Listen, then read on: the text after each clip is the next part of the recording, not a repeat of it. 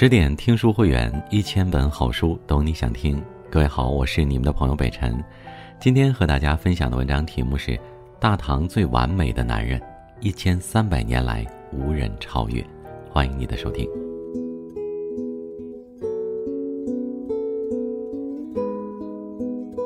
公元七百五十五年十二月十五日，长安城门外，一匹骏马飞驰而来。骑士手持金牌，高高举起，口中呼喊：“八百里加急，欲赐金牌，足则死，逆者亡。”行人纷纷避让，惊起一路烟尘。此时的华清宫中正是芙蓉帐暖之时，在春宵一刻钟回过神儿来的唐玄宗李隆基正在气头上。大唐自开元以来，天下太平了四十二年，有什么事儿值得如此大惊小怪？直到他从那个几乎要吐血的人口中听到了一个名字：范阳、平卢、河东三镇节度使安禄山率军二十万反了。事情的严重性远远超出了李隆基的想象。安禄山的大军一路向西，河北、山西一路陷落，直奔长安。当时安禄山军队号称二十万，而中央常备军则只有十二万。叛军在边境征战多年，中央军则是成平已久，武备荒废。这是一场注定失败的对抗。长安危在旦夕，谁能拯救摇摇欲坠的大唐江山？在宁夏，一个名为郭子仪的男人也接到了救援的旨意。因母亲去世，五十九岁的郭子仪正在守孝。他前半生唯一的高光时刻，就是考上了大唐的武状元。往后的三十年，他从基层军官一路摸爬滚打，没打过什么著名战役，也就是成为一个纯堆资历的军方大佬。但有些人命中注定会成为英雄，他们往往只是欠缺一个时机。如今时机到了，大丈夫就要挽狂澜于既倒，扶大厦之将倾。往后的三十年，他的名字将响彻整个大唐。郭子仪让这个世界。为之颤抖吧。郭子仪一出手，就把局势完全逆转了。当时安禄山已经攻陷了东都洛阳，自立为大燕皇帝，他的兵马已经重重围住了潼关长安城的最后一道防线。郭子仪身在内蒙古，自知远水救不了近火，他的策略是围魏救赵，直奔安禄山的大本营范阳。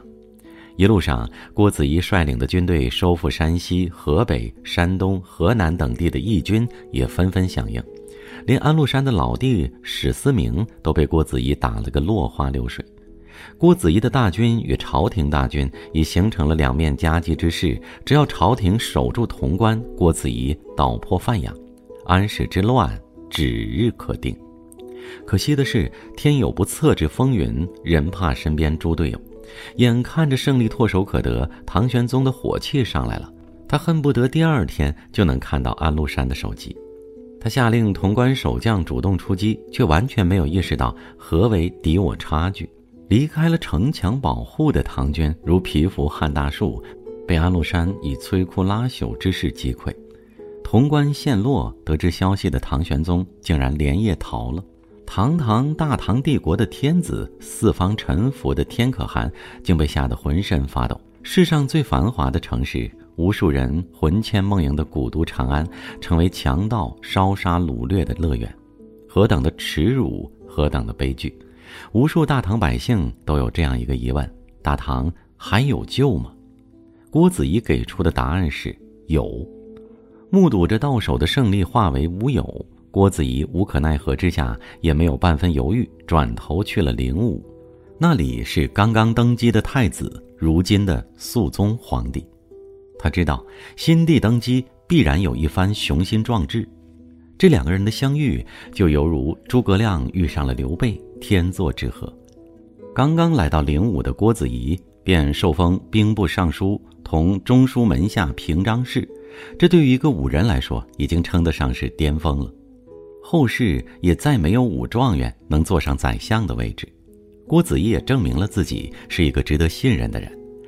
眼看着同僚因为急于建功而遭遇惨败，郭子仪人生的第一个特质展现了出来。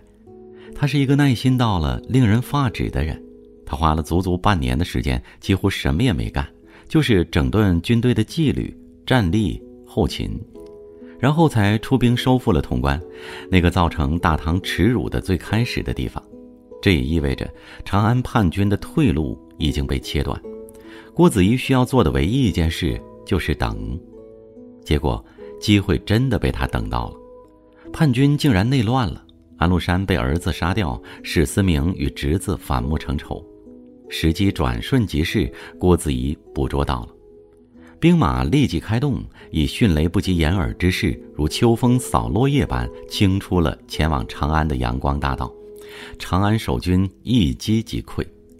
再次回到长安的那天，无数百姓落泪，没想到我们还能有再见到大唐军队的一天。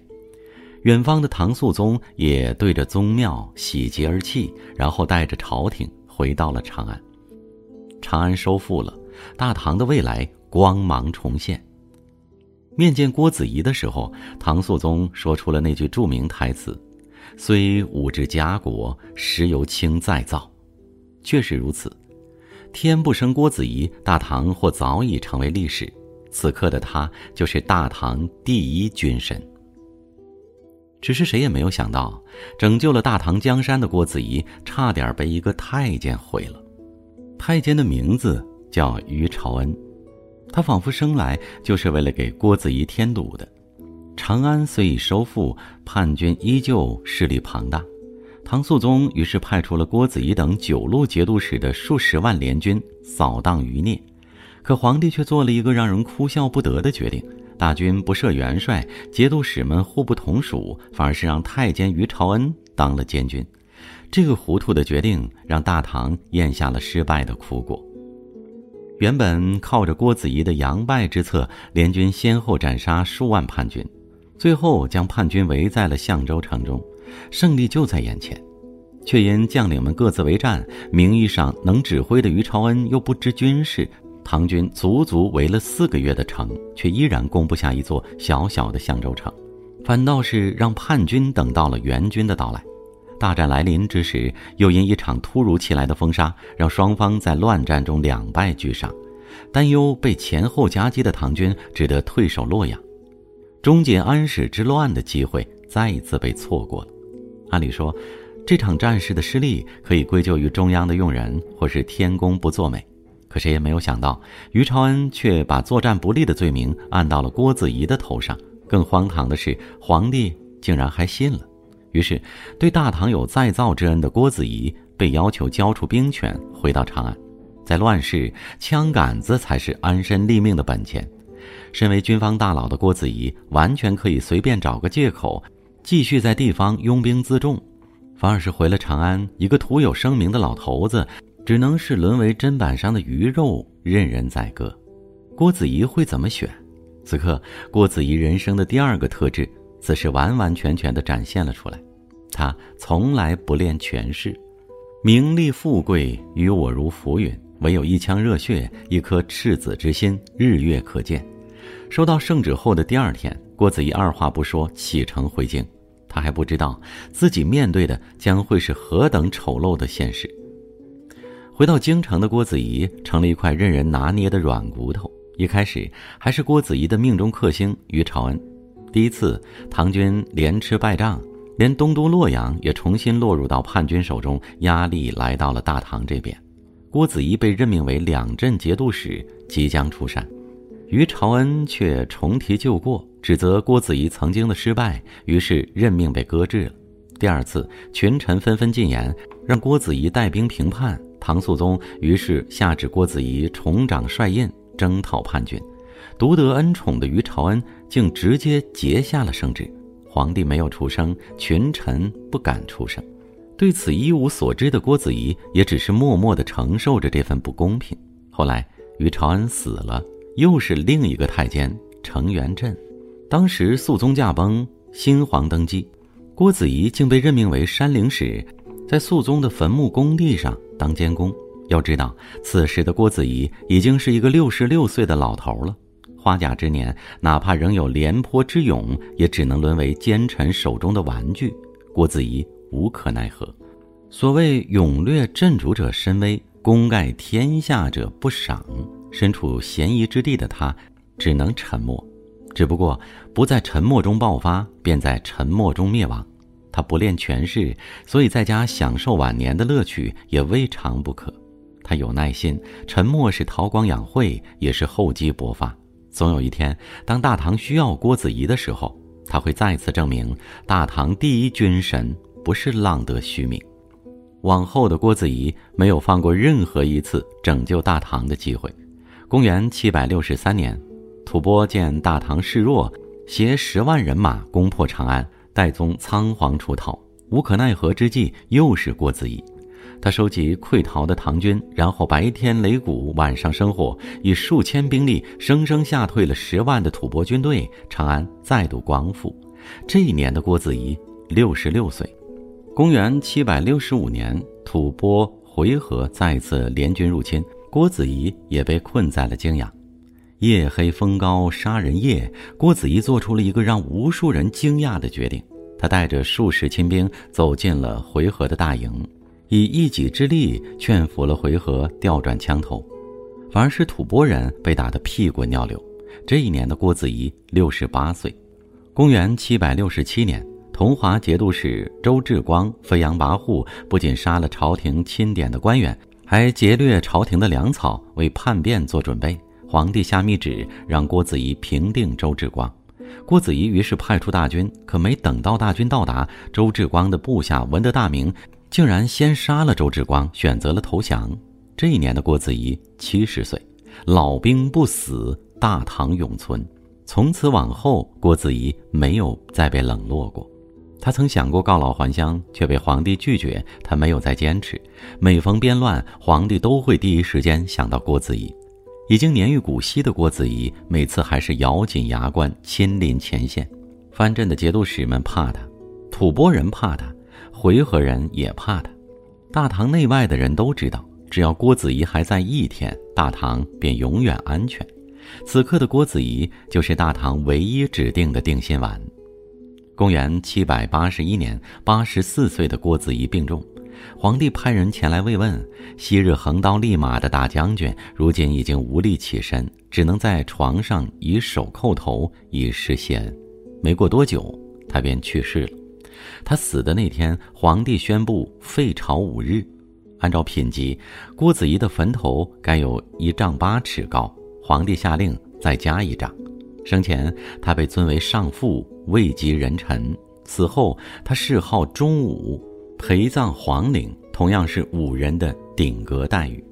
时人评价他权倾天下而朝不忌，功盖一代而主不疑。曾国藩把他当做自己的偶像，认为他无论做人、做臣子、做父亲，郭子仪都做到了极致。他的一生简直称得上完美无缺。只是对于郭子仪自己而言，还是有遗憾的吧。他的努力被一次次辜负。安史之乱因为皇帝的冲动与同僚的无能，硬生生被拉长了七年之久，才终于被平定。多少百姓流离失所，多少部下又因此丢掉了自己的性命。他的忠诚被一次次质疑，只是身边太监的几句话，他便一次又一次被免去兵权，以至于郭子仪要搬出那堆积如山的奏折书信，要放下所有的权利，躲进小楼，向皇帝表示自己的忠心耿耿。最重要的是，他一生守护的大唐终究还是毁了。安史之乱平息，昔日那些叛军只是因为投降，便继续坐拥一方军权，反而是一片热诚的郭子仪却几度浮沉，充满束缚。他只能拒敌于外，却无力改变帝国的衰落。郭子仪死后百年，大唐亡于藩镇五人朱温之手。同样是投降的叛军，同样是一方割据的藩镇，不同的是，再没有一个郭子仪可以帮大唐力挽狂澜了。更多美文，请继续关注十点读书，也欢迎把我们推荐给你的朋友和家人，一起在阅读里成为更好的自己。我是北辰，我在北京，我们期待下次再见。